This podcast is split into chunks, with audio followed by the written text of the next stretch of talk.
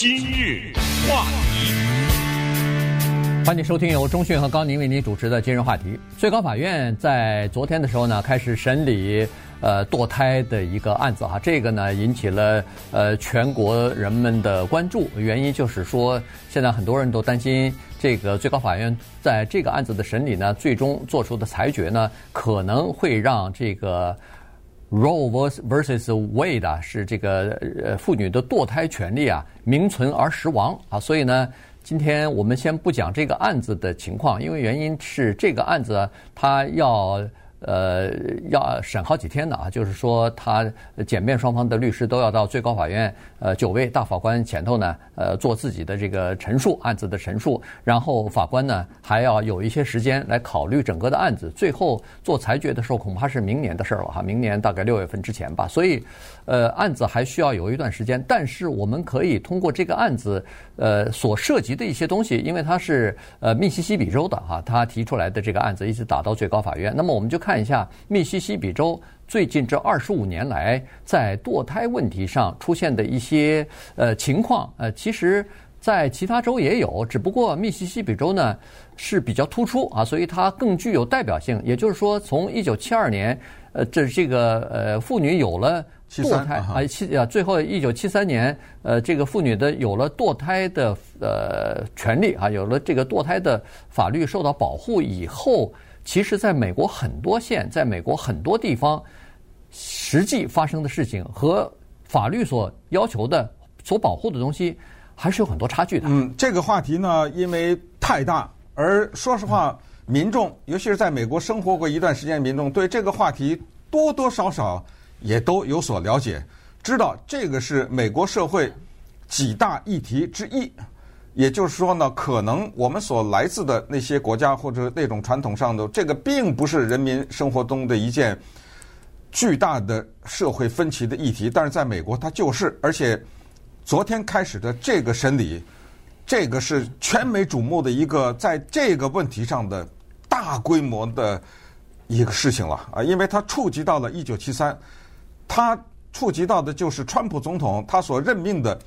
那三个人对不对？嗯、这三个人的那三票，以及这三个人在参议院当时听证的时候，他们对一九七三年的堕胎合法化的态度，以及现在有可能发生的转变，现在分析下来说，这三个人可能就是当时是虚晃一枪，你知道吗？从参议院那儿先度过这个听证再说，等我进到最高法院，我就会亮出我的真正的面目来，等等。这些呢都是令人关注。如果裁决下来是田纳西州获胜的话，你等着吧。美国的这个文化战争啊，它会以各种各样的形式表现出来，将会是激烈的分割美国这个社会。田纳西州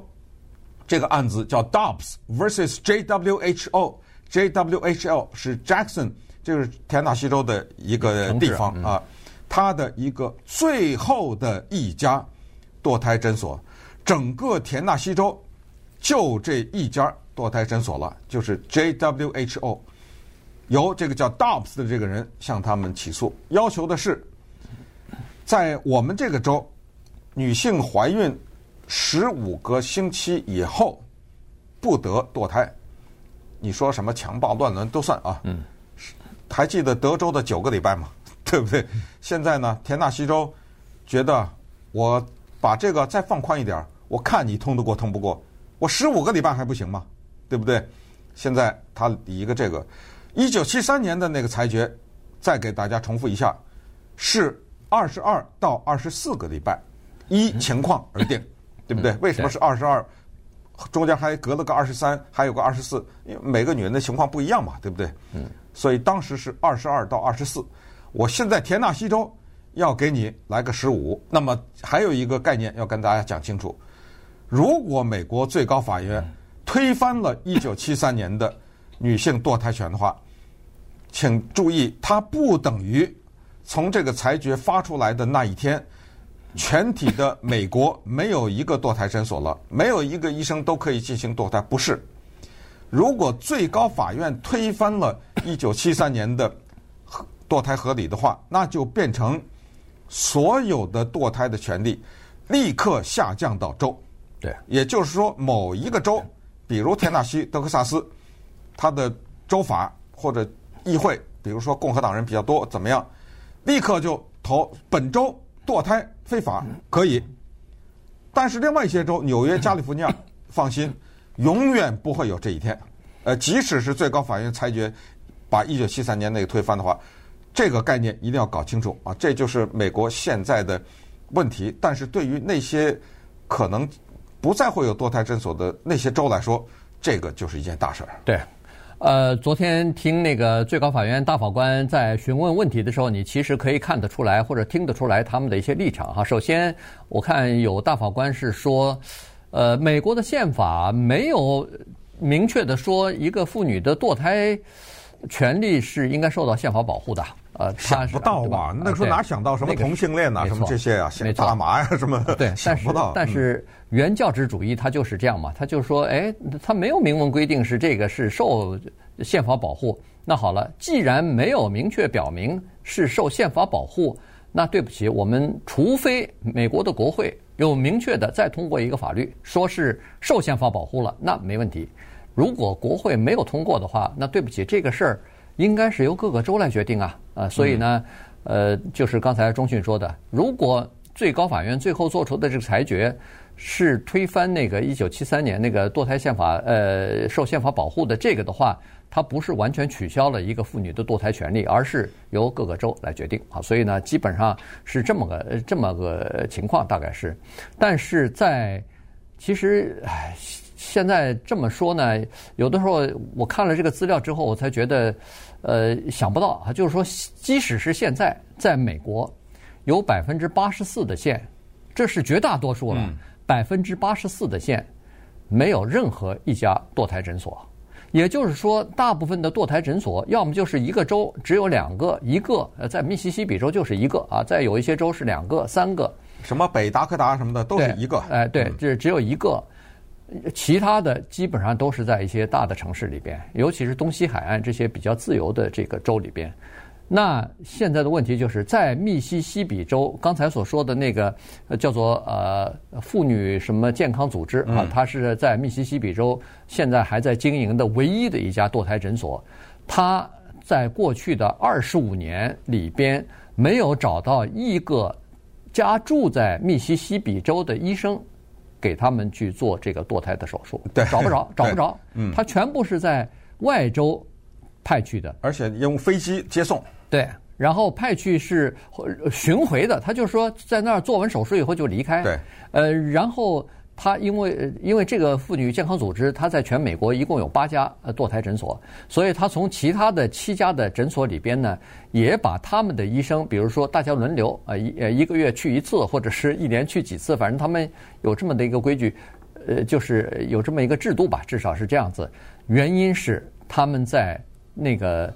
密西西比州碰到的阻力特别的大，在当地一是法律特别严厉啊，反对堕胎；第二是。叫做反堕胎人士的手段特别的激烈，在那个地方，一个医生如果要是住在密西西比州的话，那行了，你什么事儿也别干了。你下班以后，从你离开诊所的那一刻开始，就有人跟踪，就有人一直跟跟着你。你回到你家里边的呃车库门还没打开的时候，你门口已经站了好几百人了，呃站站在那儿就是呃在在你的围栏的外边就举着牌子呃抗议，所以。像这种情况有，你看以前他们的诊所里边的，就是在密西西比州住的那个医生，